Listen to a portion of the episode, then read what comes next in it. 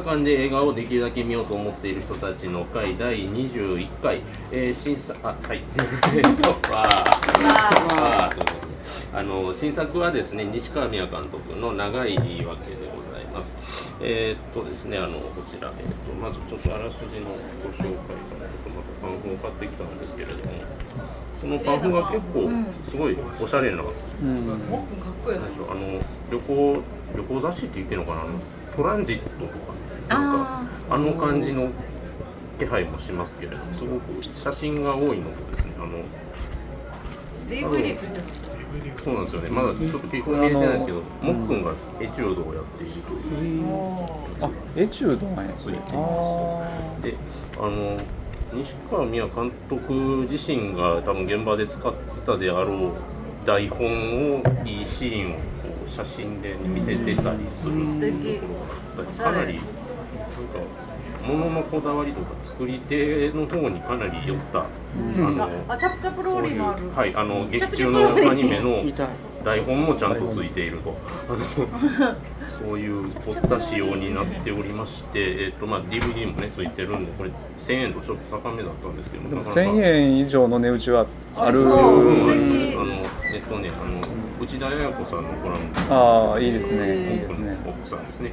タイトルが「幸男と幸男じゃない男」ね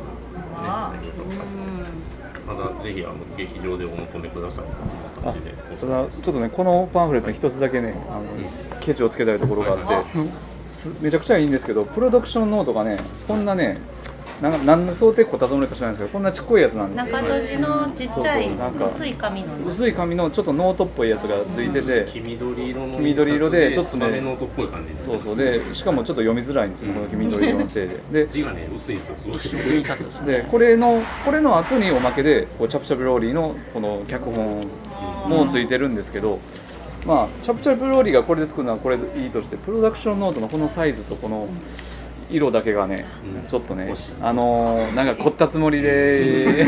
なんかちょっと一言言いたくなる感じ。チャプチャプローリーだけにしとけばよかったやっぱねねこのちっちゃく閉じてる感じがねそのさっき言ったトランジットって言った詩っぽいんですよなん。かねこういうおまけページみたいな。すごそういうそういうのしたかったんかな。食事にコストカットですかね。あわかんないですけど。まあそんなこんなんでですね、はい。えっとあらすじのあそうあらすじの方なんですけれどもえっとですね。あのちょっと一応抜粋しますけども。まあえっ、とまあえっ、と著名なですねあの衣笠幸男という、はいあの鉄人。えあの鉄人と同じ名前を持ったがためにいろんなコンプレックスを持っている あの小説家がいまして、まあ、これがもっくんなわけですけれども、まあ、作家として名前は津村圭と。であの、まあ、メディアにもいろいろ顔を出しているその幸男とですね、えー、と美容室を経営する夏子があの夫婦としているんですけど、これが不発エリとでただ、えーとまあえー夏子がですねあの高校の友人と一緒にバス旅行に出かけるんですけれども、まあ、そこで不慮の事故に遭ってしまって亡くなってしまいますと。であの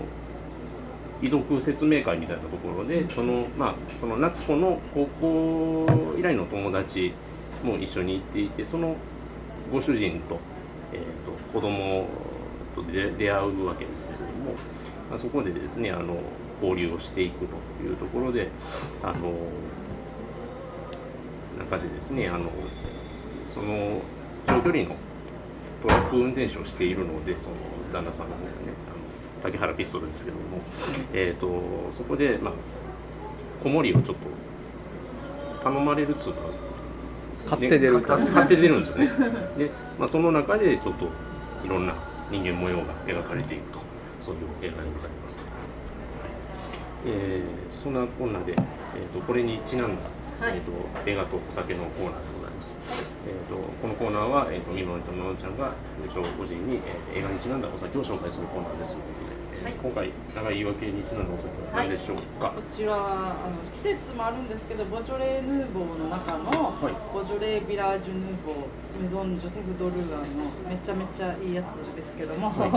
あの赤ワインね普段中でも飲んでましたけどやっぱりこの1年間新酒ねうん。漬け込んで1年間ということで、もっくんの1年みたいなもんじゃないですか、なのでそれも合わせてこう飲んでみたらどうかなと思って。これあの多分売ってるボジョレ・ヌーボーの中では最高級のものですのでぜひ飲んでみてください部長はい、いただきたいと思います。ボ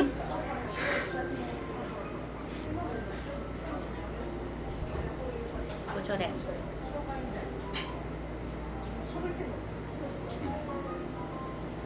美味しい。こういう一言って強いと思うんですよね。これあの映画ご覧になった方は分かると思うんですけど、そういうことじゃないんですよ。これを描写しないといけないんですけれども、なんかすごい。なんでしょうね、難しいですね、毎回。あのいつもすいませんねっていう感じなんですよ、昨日皆さんは。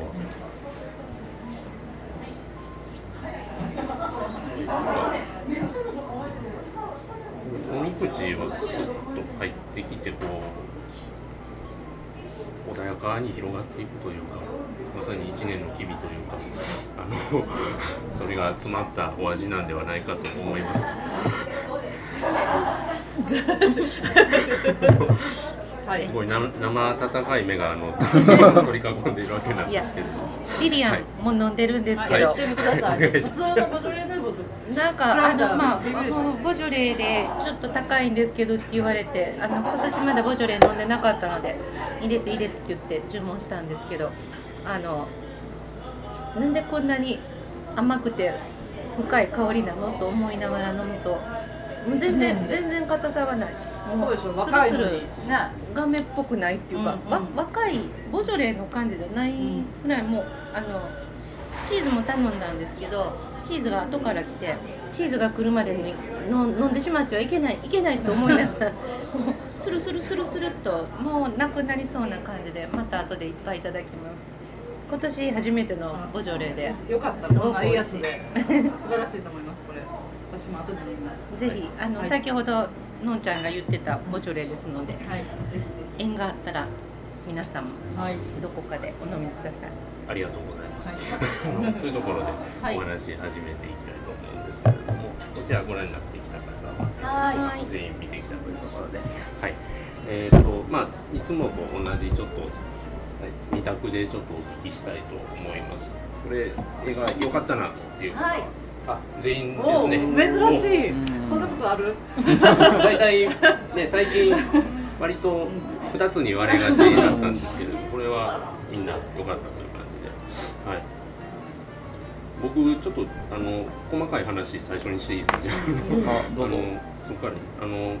結構映画見てるとあの小道具とかもちらほら気になったりしたんですけれどもその中であの幸夫まあモックンがですね、あの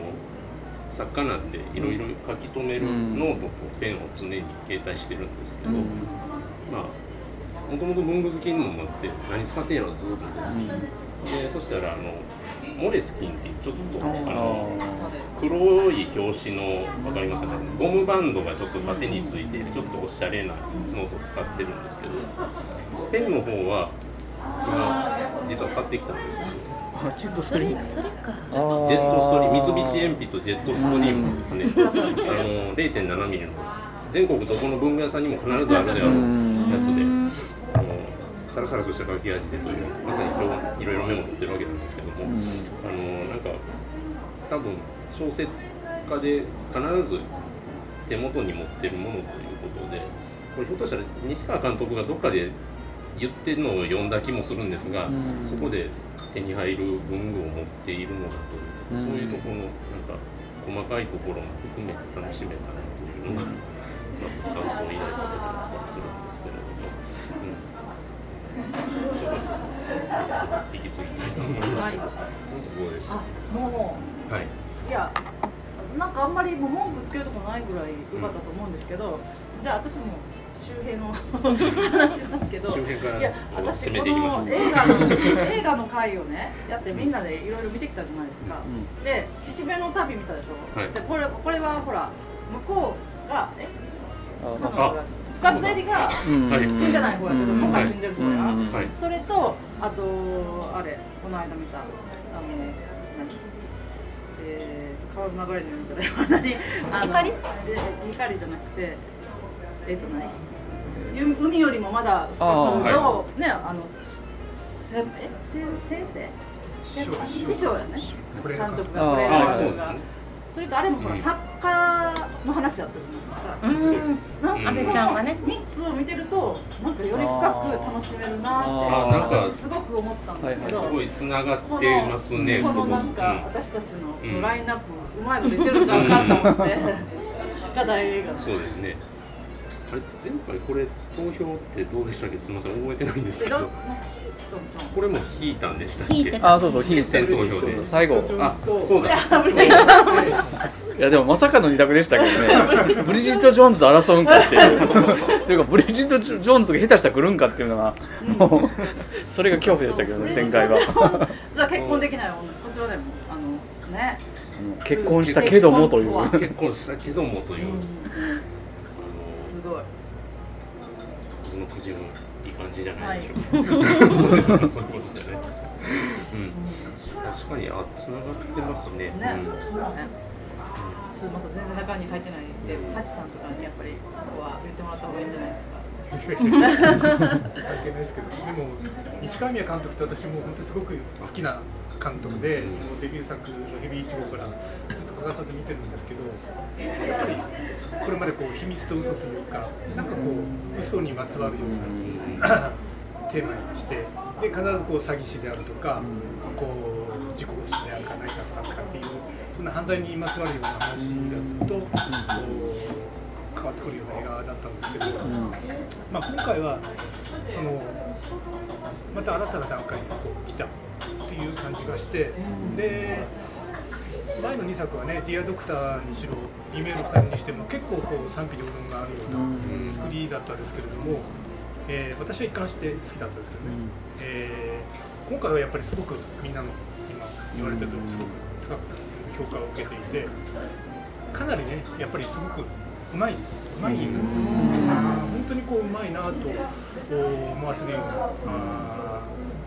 話のこう展開の仕方というかね、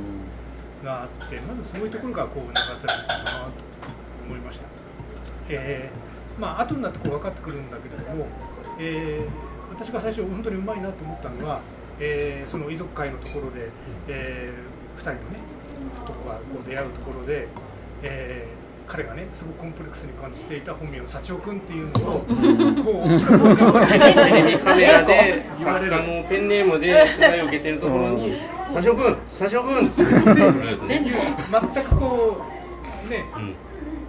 全然2人は知らないはずなのに、そういうふうに言うっていうのはかなりその奥さんと彼の家族がすごく親密だったっていうことが、うん。そこで分かるんだけど、ん。それについてはあんまりねこう、うん。そこでは触れずに、で最後のこう家族の写真にも持ってきて、いかにねこうん。うつながりがあったってことが最後にまたそこでこう分かってくるっていうところが非常にね、えーそれは一つの例なんだけれども、まあ、非常にこううまく作られているのがまず一つかな。と。こうすごく泣かそうと思ったら泣かせれるのに、うん。そういうところを出さないとことか、うん。締めっぽくないとことかもで泣かないしね最後まで、うん。うんなんかこの嘘とか秘密とかのそういうヒリヒリしたところもあるんですけど基本的に喜劇うんじゃないですか、ね、うんあのあの兄弟のあの妹の方のあーちゃんうとん。のやり合い、あのうんそのお留守番の感じとか、うん。あのちょうど僕見に行った回はですねあの結構ご年配のミセスの方々も結構多かったんですけどもママチャリの扱いを見ながらみんなハラハラしながら あーっていう声が漏れるっていう。子供乗せてあの確かに、うん。で幸男がね終盤涙を見せるシーンありますけど、そこで「あ泣いた」っていうおばちゃんと思ったりすごい面白かったです。うんなんかね。感じとかすごいうんそうやって、まあ、淡々としてもうあの熟練の技みたいなうまさでずっと作ってきてうまいなうまいなと思って一つがっかりしたのはあの後で私は深手の悪口を言おうと思ってるんですけどそれは別として、うん。役者は別として映画として一つ最後になんかちょっと残念やなと思ったのはあの最後の出版打ち上げパーティーシーン。うん。あのあの大断言のまとめ方はちょっと雑っていうかなんでこんな安っぽいシーンをここに入れるんやろうと思ってもうすごい安いテレビドラマでありがちな最後まあいろいろあってもう本当にいろんなことがあって心の中であれだけのいろんな葛藤が起こったり変わ人として変わることが起こったり気づくことが起こったりした後でのあのパーティーしパーティーでなんかみんなでみんなで一つになるみたいなああいう盛り上げてまとめるっていうやり方はちょっと雑なんちゃうの？なんかそこまでの淡々としたいろいろと抑えてきたのをこんな幼稚なっていうかありがちなまとめ方大雑把なまとめ方してその後だから何かあるのかなと思ってちょっと見てたけどその雑なまとめ方をひっくり返すほどのものはなくてあのパーティーシーンだけちょっと残念だった気がします。まあ、なんかこう話としてはその直前の電車の中で一人ノートに文字をガーって書いてるところで、その幸夫の気持ちの方向みたいなのはクライマックスがあったのかなって感じがします。うん、そうですね。ああいうところがこう作家崩れだったその海よりもまだ深くの彼とは違う、彼はやっぱり本当に現役の作家だっていう、うん。ちゃんとこうそういうふうな表現を常に書き留めようとするところは、まあその前から随所にあったけど、あの辺がやっぱり本物の作家だった気がさせます。葬式の挨拶がなんか綺麗すぎるとか。ねなんかあの感じとか。やっぱり自分で創作創作した感じ。いやもう本当にナルシスティックな長長寿ですよね。クズ男であることはもう。確かよねんけもどいやだからもう綺麗であれば綺麗であるほどあのクズさが際立つっていう素晴らしいシーンね。そう。なんよ、うん。なんかでもあれあのあの夫婦の関係も何も知らなくって彼のか多分いい小説はいいものを書く人だったと思うんですよ。で彼自身も心の奥にはちゃんとしたところがあってだからあの奥さんを好きになって結婚したんやと思うし。でそういうそういうその彼のいいところが現れた小説を例えばあの売れてたデビュー作とか書いてたと思う。それのファンやった人はあれを聞いてあのお別れの長寿を聞いて多分もうもうボロボロ泣ける綺麗やしそれがまさか作られた嘘とは思わないからで作られた嘘と思えな思わせないだけのうまさがあるしそう思うとねあの人が亡くなった後に別の有名なその交友のあった人が送る言葉とか別れの言葉とかいろいろ最近まあある人が亡くなってそれにあのその方に対することをあのまあそのおお友達とか大竹しのぶみたいなうん、あの いやいや書かれててでそれ見たらもう全部本当に胸を打って泣けるんやけどでも嘘かもわからない、ね。だから今今日見た後ではでもこれ作られたものかもわからないとかそんな載せられてないっていいのかとか思ってしまうようになりました。まあでもあれ嘘は書いてないんですね。嘘は書いてない。嘘は書いてない。そうそうそうただなんかまあ上っ面なことをすごいねあの自分のナルシスティックにいい感じに見えるところ濃縮をしてるのはね すごいなって感じがするんですよねあれね、であと最後あのねあのこう焼き焼き場にこう車と一緒にいてこう前の あの鏡。フロンフロンあのバックミラー見ながらこうやってこうちょっと前髪直すっていうねほんまに ほんまにこいつクズやなって。でそれをあのし黙ってみる。これまたあれですよね池松壮亮。あのね海よりもまだ深くてもなんか同じようなあの中年のクズのおっさんのの相手をして。出てくる池松君冷めた峰見ながらどこかで温かい感じで あそうそう。の見と確かに受け入れてあげてるっていうあの同じような役ですよね。そうですね。池松君はいいと思うわででももね 池松君でいうと割と僕見ててショックだったんだけど結構まあ同じ年代なんで、あなんか独身なのかなって思ってたんですよ勝手に見てたら、途中であの子供子供が2人いるか出てきたね。らああ家庭を持ってらっしゃるのかみたいな。ー最近早い人はわりかし早くて、ね、そうなんですよ。あそっちなのか君はと。思ったりしたんですけど、うん。子供って免罪符になりますよね。あれは結構刺さるいなやあれはーちょっとああいう意地悪やんな。ああいうことがいろんな意地まあ悪。意地悪やけどその通り。でそうあの意地悪で言うとなんかさっきのあれじゃないですけどあのまあ竹原ピスうん途中で取材が入るんですよね、あうん。のドキュメンタリーの取材が、うん。その遺族はどう思ってんのかみたいな、で奥さんでえっ、と何でしたっけあれ奥さん奥さんに何が伝えたいですか、みたいなうん。帰ってきてほしいですみたいなことをぽつりと言うわけですよ。で僕ら観客はなんかこういうのって強いなんかジーンとくるなって思った次の瞬間にディレクターが「やっぱこういうの強いよね」って なんかテレビ局に恨みでもあるんですかね僕はと思いながら。あのさなんかなぜそこで水を差すのかみたいなのが見事やなと思ったりして。でも西川監督多分是枝監督とかと多分ドキュメンタリーとか一緒に仕事して。るはずですね多分うん、あまさにその現場やその現場やったんですよね。あの花置いた花をねこう直させたり何回もやり直されるとこ なんかまあ。ああもう一回もう一回。座ってみましょうか。やっぱ立ってみましょうか。あのこういう時にやっぱり手を合わせたりとかってありますよね。って何何そのありますよねってありますよね。やっぱり前ので行こうとかねンタリーも創作物であるというあの話をね聞くんですけど。あとあのもっくんのクズさをあのピストルさんは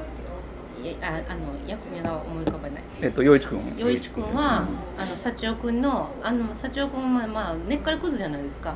あれは幸男君は幸男君がクズだっていうことを彼はあんまり分かってないんですか？なってないでしょ。分かってない。分かってないもう機微がない。人結構そういうデリカシーとか機微がなものすごくいい人やねんけど、うんド直球であの同じ妻を亡くして自分と同じように悲しんでると思い込んで仲良くもうでも多分ねちょっとデリカシーのある人やったらちょっと一緒にいたら、あこの人あんま悲しんでないやとか、あのこの人クズやわとかうん分かると思うねんけど全然分からない。ああいうデリカシーのないいい人さっていうのがあの幸男君みたいなデリカシーむちゃくちゃある嫌な人うん。には案外救いになることがあるの自分の嫌なところに気づかないうん。人って、でも息子はめっちゃ気づいてるやんか。息子は小学生6年生は気づいてる。っていうかあのあの6賢すぎ年るあの子。あのあの長男と幸男君は同類やね。そうそうそうそうそうそう。そうですね。この子もあクズになっていくのかって ちょっとちょっとこう二人なんかわかんないけどやっぱりこういうこういう的にねそれ怖かったですよね。こういうなんかクズじゃないクズじゃないかもしれない。けどこうなんか心に偽り割りのある人生を送っていくんかなっていう機微が分かってしまう人はそれはどっちかですよね。もうだから結局その幸男君と雄一君って対照的だけど、やっぱり似てるんですよね。こうこう自分自分っていうところがあってうん。周りがこう見えてないみたいなところがうん。強くあって。ねそこは共通してるんです。本当にこう奥さんのことを何にも知らなかったっていうのは、まあ、自分のことを言われてるとまた怖い。本当に関心もなかった、ね、その奥さんがそれだけ他の家族と一緒に時間を過ごしたっていうことをもう知らない。全然知らなかったっていうような。なんかそれをね割とこう奥さんのことをこんなに知らないみたいのを強調するっていうかしうんなんかこう見てる人に分からせる演出が結構いっぱいあって、幸男君が何かで口つぐんじゃうとか親友の旦那さんのこともそこの子供のことも何も知らないとか、奥さんがその家族とそうそうね一緒に写ってる写真を見てなんか初めてのものを見るみたいに見てるとか、そういうシーンがいっぱいあって、あのすごく幸男君が奥さんのこと何も知らないひどいクズみたいに書かれてるんだけどでもあの幸男君をかばうわけじゃないけど大体の旦那さんってそうちゃうなと私はだって私も結婚した時結婚してた時にうちの夫は元夫は私がなんかこう絵を描いたりいろいろしてたんですけど見たこともないしあのブログ書いたりしてても多分読んだこともないしもうそもそも興味がないし友達の名前も家族も知らないしどこに行ってきたかとかも知らないし言ってもきあの関心がないし覚えてないのでこっちも言わないしっていうので思うといやみんなそういやそうやからうちは別れたのかもわかんないんですけど いや別れてなくてもみんなみんな割とそうでそうその奥さんのことを何も知らないって、まあ、クズやけど、それが特別なクズじゃなくてよくあるクズなんじゃないのって。まあでもやっぱり極端すぎるんだけど。まあね、うん。いやでもあんなあんなもんはあんなもんって言われてば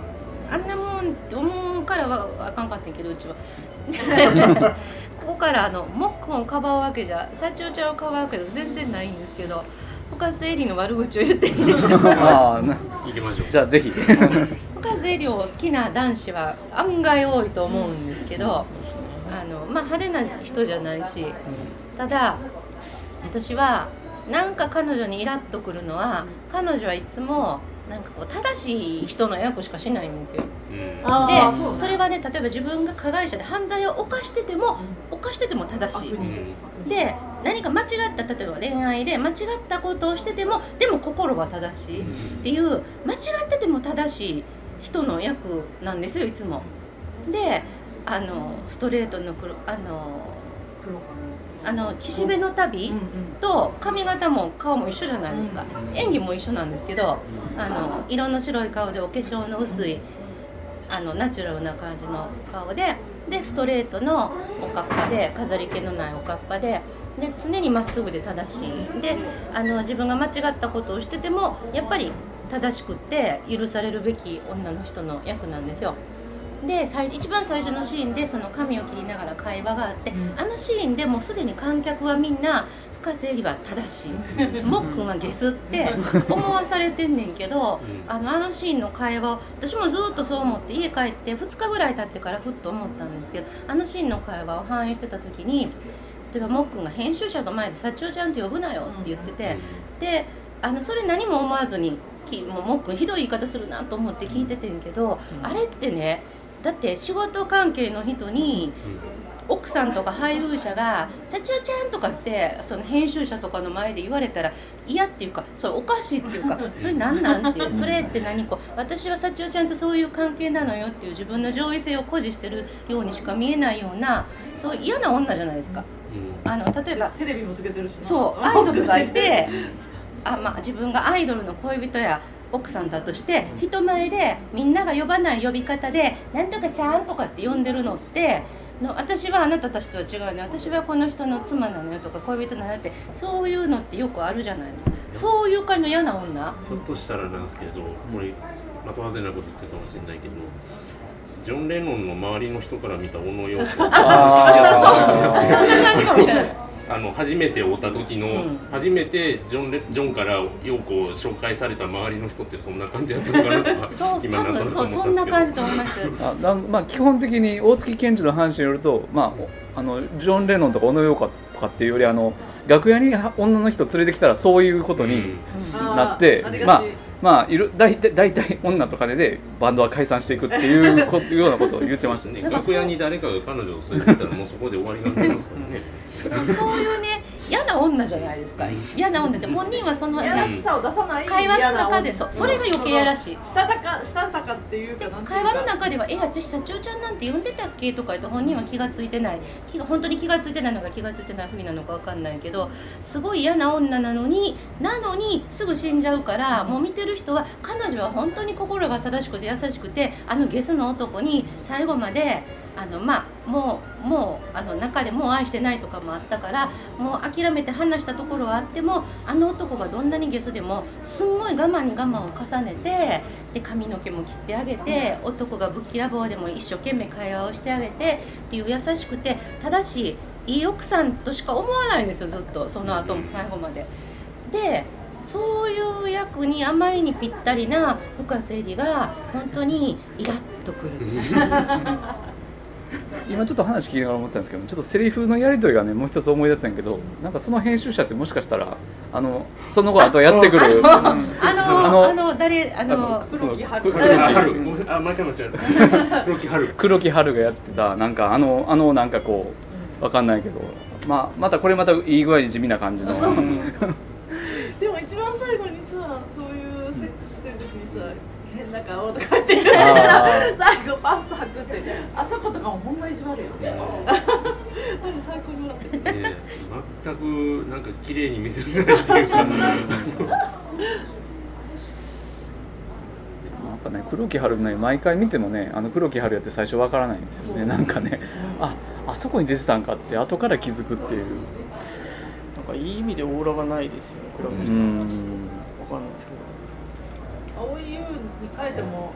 ええ感じもあるけど青い優のがもうちょっとねっとりしてるもっと強いそう青い青い優やとねなんか意味が変わってきますよねシーンの、岸辺の岸辺の旅にてきてうん。ねあ強いあ出ーたねあそうかそうか。あの変な。やっぱり先に亡くなっちゃうとやっぱりそういういい風にいい風にいう失格感になっちゃう。いい悪いとかは別にして。うん亡くなった人のことはみたいなねうん。ことになるというまあこと映画の中で亡くなった人なので悪口言ってますけど。でコピーではねなんか最初の妻が死んだこれっぽっちも泣けなかった。そこから愛し始めたってああるじゃない、うん。でもじゃああれ愛してたんか愛し始めてたんかなってすごい謎やねんけうん。ど、なんか自分を会話自分の気持ちをこう、まあ、納得させるために今言い訳してるっていうことなんかわかんないけど別に妻を愛してるわけじゃないんじゃないかなと私は思ったんですけど皆さんどう思いました？愛してたことを忘れてたのを思い出していったの。だってあのほらもう全く愛してないっていうのを見た後にすごい荒れたじゃないですか、うん。あんなに荒れるっていうのは、まあ、自己愛が強い男やから愛されてないだけで自分が好きじゃない女でも腹が立つのかも分かんないけどでもやっぱりそこでそこに至るまでにやっぱ彼女のことを自分が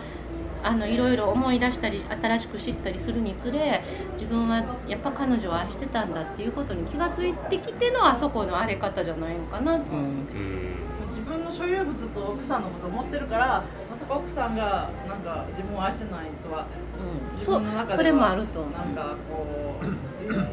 認めたくないみたいなとこは絶対あるよね男の人って。うん、ある。そういう。うん。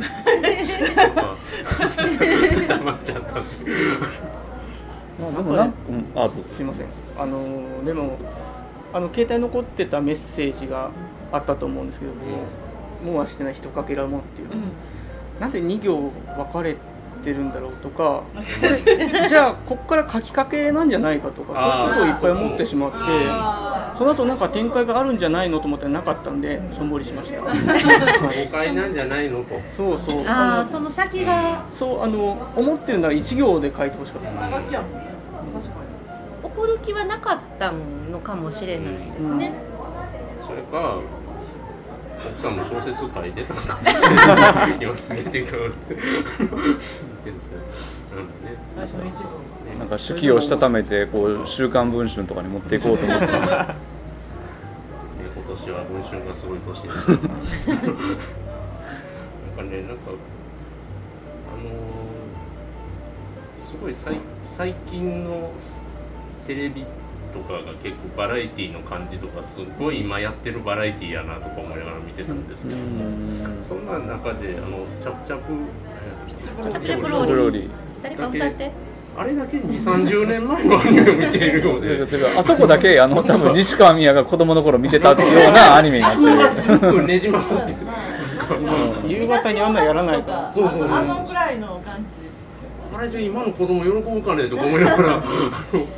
線が太いなとかいろいろ思ってたんですけど。それは普段僕が最近のアニメを見すぎてるからなんだろうかと思いながら。せ先端君のか見とるからそうかもしれない。なんか声も合わさってキョロちゃんみたいなやつなんかなと思ってなんかもっとのんびのんびりしたやつかと思ったら、結構ね昔のタツノコプロ系のハードなストーリーなんですよあのパンフレットで脚本見てたらねそうですね。あのタコのお母さんが最終的に人間に食べられちゃうって話です そうやったんやそうそうなんとかタコラとかありましたね。あくれぐれた頃。あそう。あんな感じの。そうそう。で今まだ読み終わってないんだけどその西川明の小説の方を読んでるんだけど小説の方はね結構いろんな視点その僕だけの視点じゃなくてみんな登場人物それぞれのこう視点からこう変わっていくの愛人その時の愛人だったりとかその少年だったりとかって言ってそのこう口調が変わっていくところも面白いんだけどさっきのやつも全部そういうあらすじがああ書いてました。書いてました。結構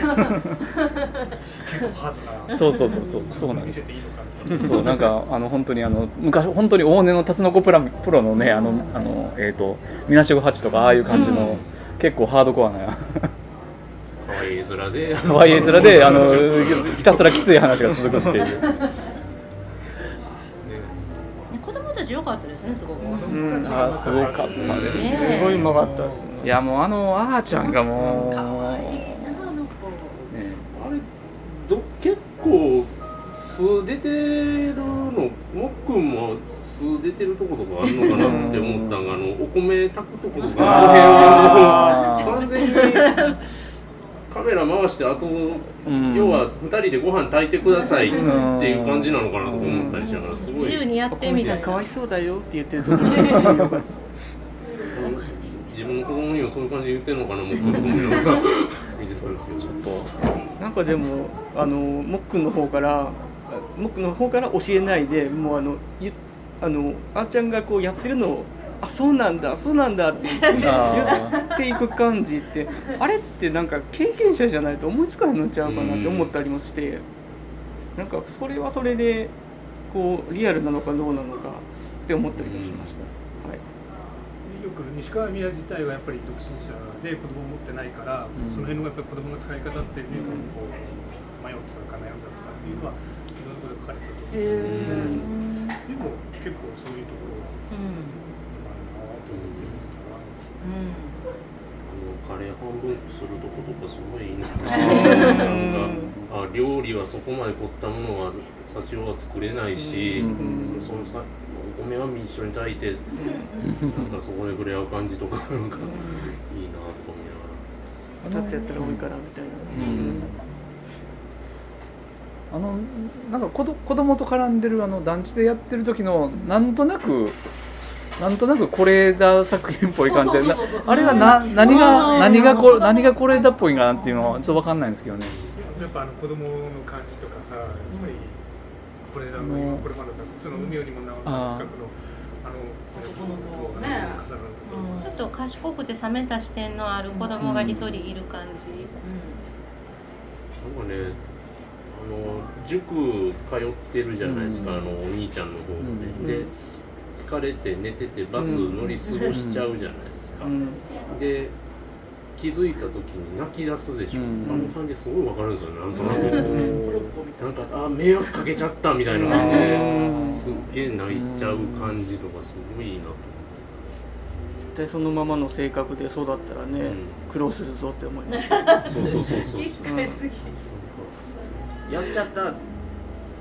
やっちゃったああみたいな感じあを多分幸男君は思ってたと思うんですよ。すげえ、あうん。え泣くのっていうびっくりとかもあったもんやし。でもあれ泣はく感じもわかるし。なんかこうやっちゃったまあ迷惑かけちゃったっていうのもあるけどもうそれまで勉強に妹の世話にいっぱいいっぱいで必死でやってた。で、まあ、疲れても眠たくてもが一生懸命勉強して学校通って塾通って妹の世話もしてってそれでも自分はちゃんとしてたのにそれがちゃんとできなかったことに対してなんか心の糸が切れたような自分に対して心の糸が切れたようなあの自分が自分でも限界超えてるって認めたくなくて必死で頑張ってたのにああなんかもう限界超えてたんやってあの気がついちゃってわって自分自分が悲しくなったこともあるんちゃうかなと私は思った。ちょっと私は息子がいるのでやっぱりちっこい男の子があんな風にこうもうお父さんもぐだぐだでダメじゃないですか。もうお母さんお母さんって言って仕事しかでトラック運転手でいないしで妹は妹でどこ行まあまだちっちゃいからわがまま言いたい放題でやだやだやだやだで言うことも聞いてくれないしでこっちはもうギリギリなのに思うようにできなくってでやりたいことも諦めないといけなくってなんかもうそんな小学生の子にそんな思いさせると思うとももうそのお兄ちゃんのところだけはほんまにちょっと泣けました。なんとかしたってって、うん。っていうかもうあの社長君もそうやけどなそここの親父しっかりしろよっていう。だからやっと本当の自分の理解者が現れたと思ってるのになんか喧嘩しちゃうしね。そう。もうまたその喧嘩もしょうもないっていうかなんかね あのまなんかね要はなんかこうちょっとこうなんかこう周りがいい風になってて自分がこう阻害された気がしたからそうそうあの機嫌が悪くなって言っただけみたいな。あそこの場面のあの意地悪さないやグツグツグツグツグツってずっとあの鍋の音があ白菜ぐちゃぐちゃなってるの思いながら煮詰まるね大体家族で揉めると鍋ですそんな場面はそうかなどんどん温度が上がっていくみんなの、それまでの酒癖とうん社長の酒癖うんと。あの誕生日から始まりましたの顔と、うん。でもう見て もう観客はこいつに今この焼酎を飲ませてはいけない。もうもう冷蔵庫行ってる時点であーってさガンガンガンガンって思いながら 絶対ここやん。あの科学の先生のその、うんなんていうか純純粋やけど気利かへんよううん。な感じとか全てあがのあの人もデリカシーがあの人デリカシーがないっていうかあの人はもう鈍さの塊みたいな。鈍い女。だ要するに幸代ちゃんはあの彼女仲良くなってきて自分の一つの今までの自分になかった家族の温か大事な家族偽家族やけどみたいなつもりでいたところに、うん。なんかこうよその女が入ってきたのが気に入らなくてそう。もうあやきもち全開ですよね、うん。嫉妬の塊人の塊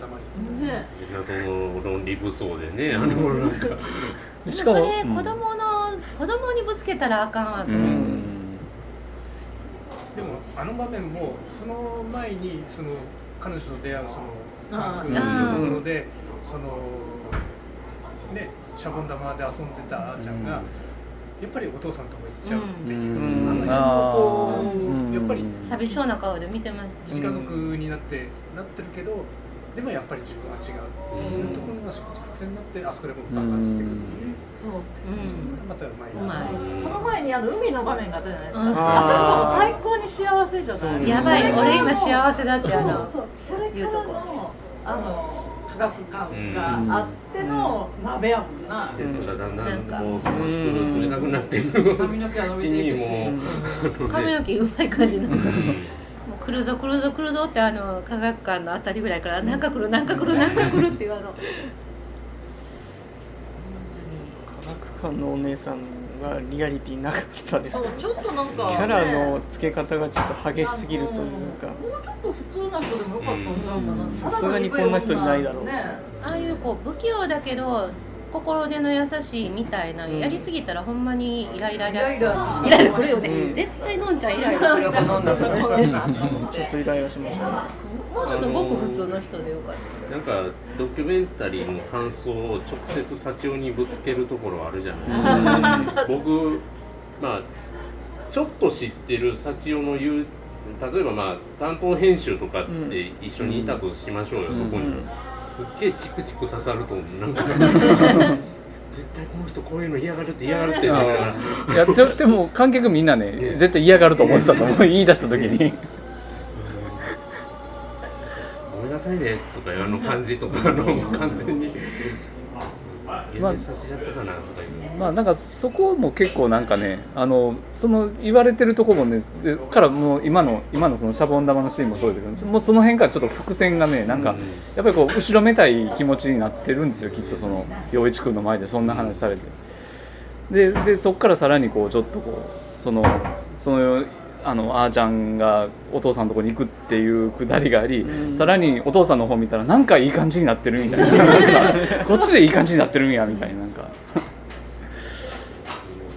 お父さんがずっとダメでいてほしかったんですよね社長ちゃんは、うん。まあでもあの手の人でほんまに天使みたいな人ですよ陽一君って。天使なんかなんか本当に子供みたいな人なんか、うん。子供やねきい子供みたいな感じで接するんですかね。まあ大きな子供ってその社長君も言えばそううんうん。嫌な子供。嫌なここうで幸男君と陽一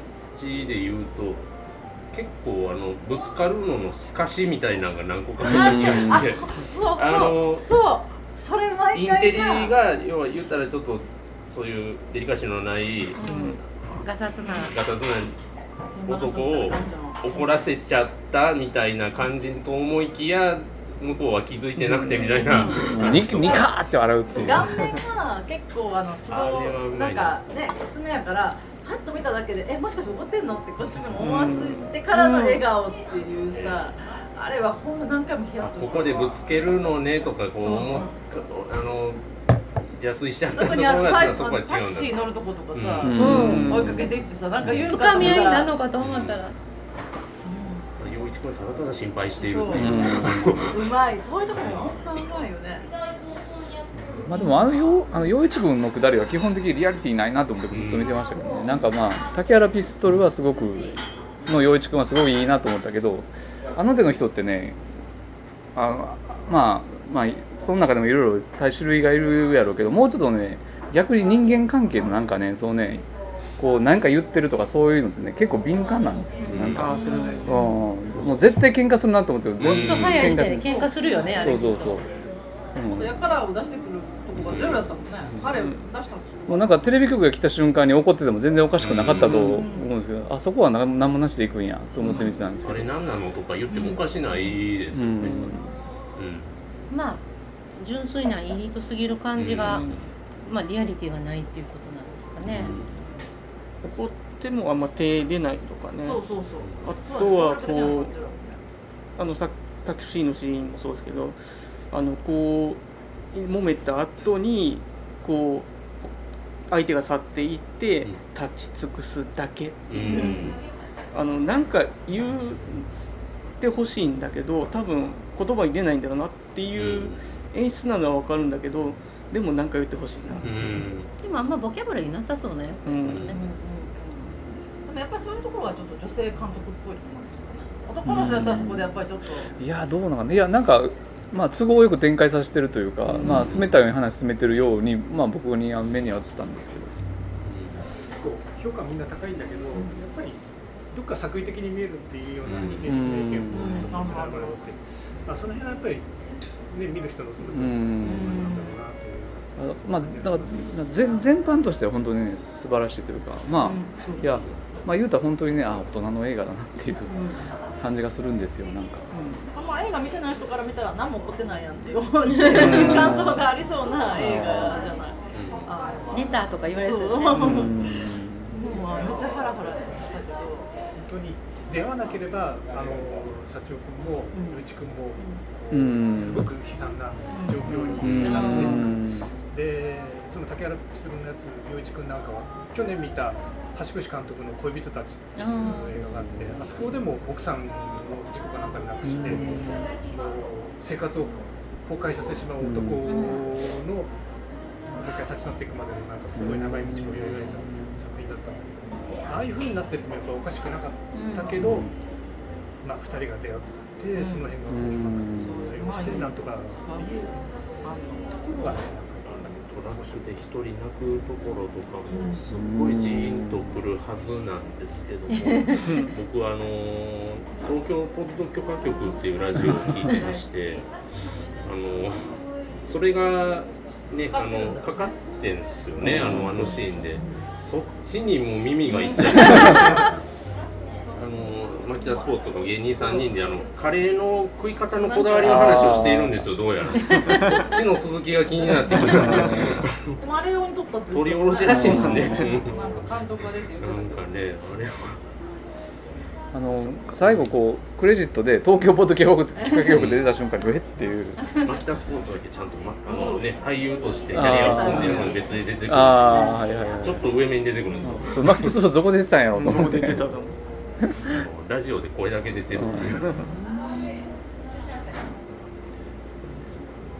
なんかそういうしんみりするシーンとかその登場人物がナーバスになってるところとかに限ってなんかバラエティーが絶対かかってるみたいな感じだったりとかうんテレビであったりとか。うん。なんかねあの文化人枠を奪い取られた感じとか。あのね去年ぐらいに芥川取った人がモデルになってるのかなとか。めっちゃテレビで出出だした人いてるじゃないですか。名前忘れたんですけ石石田エラエラっていう石田イライ石田イラライライライいやあの人もとかのイメサチ君が石田うんイラっぽい。って思い。ながらイラっぽいイラっぽい、で最近はあのねあのいつも又吉君と一緒のタイミングであの撮った人いるんですけどあー。名前が出てこないです。羽田あの彼に圭介とって変わられちゃったみたいな、はい。そういう感じなのかな、やっぱでもそんなに作家ってテレビ出てるかなって思っちゃうんですよね、あの個人的には。あんまりなんかとサスペン2時間サスペンスとかでもよく作家がこう有名な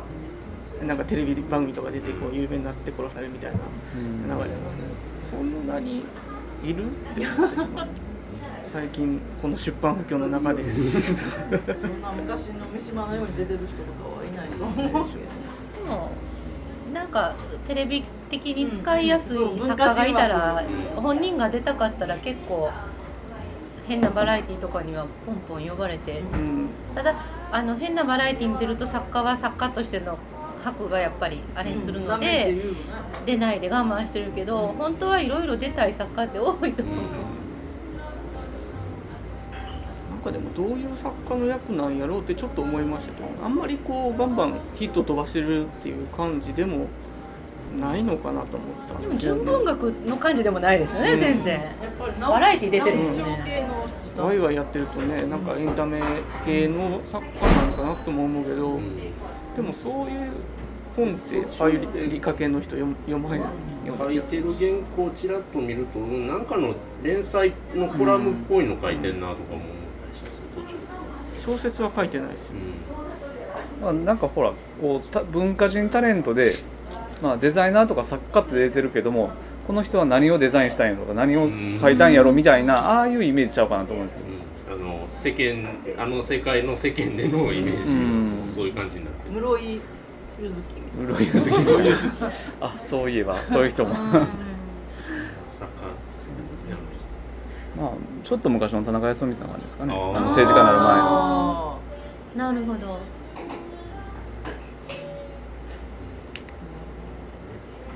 白い。ね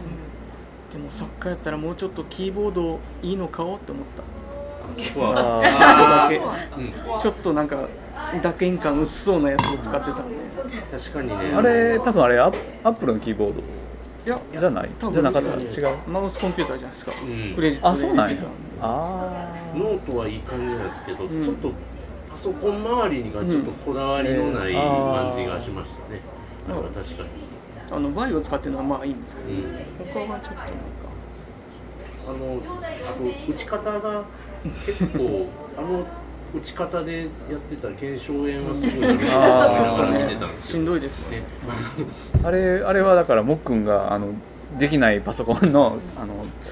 なんかタッチタイプを一生懸命練習した成果らしいんでめちゃくちゃ力入ってるとす。っげえダカダカ打ってんなって思ってそうそうそう。いやだからすごい練習してやっと早く打てるようになったっていうそのエネルギーやと。思 うでもアメリヨーロッアメリカ映画とか見るとこう50年代60年代の作家がタイプライターで売ってるのが出るけどすごい有名な作家が2本指でペンポンペンポンペンポンペンって打ってる姿をよく見てそれはそれで絵になってるのでそれならもっくんもあのキーボードをペンペンペンペンペンって2本指とかで売っててもよかそそういう作家もまだいると思うんですけど。なんかでもそこで抜けるならなんか人間性ちゃんとした人の方がいいなって思ってしまうお箸ちゃんと持てへんけどいい人みたいな。私はちゃんと持ってる方がいいな。でもまあもっくんが綺麗から綺麗かな。あのさこいいっすどのかっこいいですかっこいいやん。いやいや。で最初に出てきてなんかちょっと太ったような感じがあって、うん。なんかでも最後だんだん最後がそうそうそうそう。そううん。そうそこら辺だ。からはあれ？だからフルあとえ？一番最後に髪の毛切ったってことだよねうん。だからそこら辺もものすごい計算してるじゃない取ってからその髪の毛の時うん。にその季節でそれとか言ってだからねすすごい期間かけたって、まあ、あのパンフレット見たら一応そういう制作の、まあ、プロダクションノートで書いてるんですけど 規模人数規模は小さいけどもすごい長い時間かけてこう、あのまあ、指揮が取れるように取ったっていう、うん。お話お話の中でも季節はね、うん。振ってるし、まあ、それを取るためにはもっとね、うん。まだ時間も必要。あの髪切ってもらったらさもうその時代はもうやられへんうやん、んだからやっぱりものすごい計算してる。お兄ちゃんも坊主にしたあそうそうそうそう。子供はまだね大きくなりますからね時期が昨日言ってたよね。うん。うん。ちょっと。そうそうそう伸びたから大きくなって見えるのかなと思ったけど大きくなったよね。最後坊主になったんでびっくりしました。びっくりした結局効率なんかうん。どうなんや。あでも学ランって結構偏差値高い感じもするけど、なんかしえ巣鴨。巣鴨。巣鴨。巣鴨。わかる巣鴨プリズンかな。これあの知ってる人は知っていると思うでももっくんはでも男前でかっこいいからゲスさが際立つけど、うん。あれだからもうなんか不細工な男がやったらちょっと別の話になったようね、ん。でも男前すぎてうん。反対にダサいみたいなことあるやん。うん。男前すぎる人ってダサいやん。うん。その感じもあってめっちゃ良かった。なんかバッチリしたイケメンがやってたらちょっと違ったかもしれないですね反町隆史とか。いやまあそういうなんかそそういう方にちょっと違う。それマッチはちょっとねあのまあまあ。うん。た例え出すにしてはもうちょっとなんか言いたいよなっていう。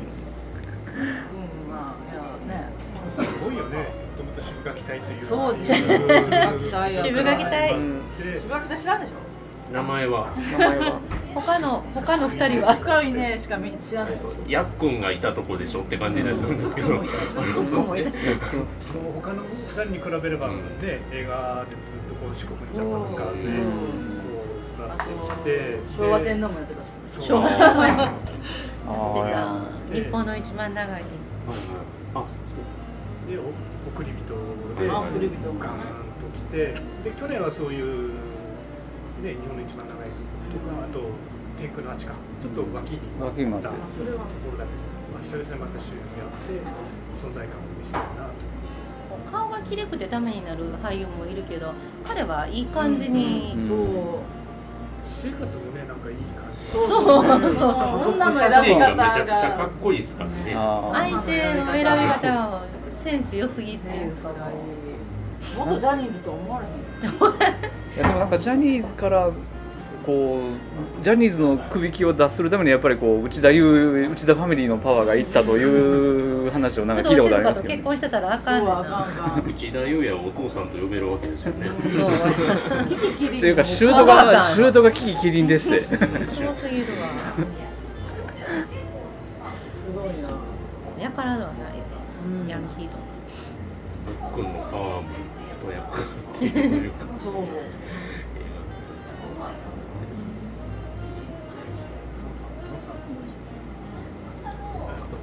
さん見てない。ね今来たんですけどああ。の見れてないそうだこの長い言い訳は孫さんみたいな人が見た方が面白い。そういうなんか結婚してる人トレーラーも見 いやもう幸せな結婚してる人が見ても分からへんのじゃん。結婚してる人の方がヒリヒリくる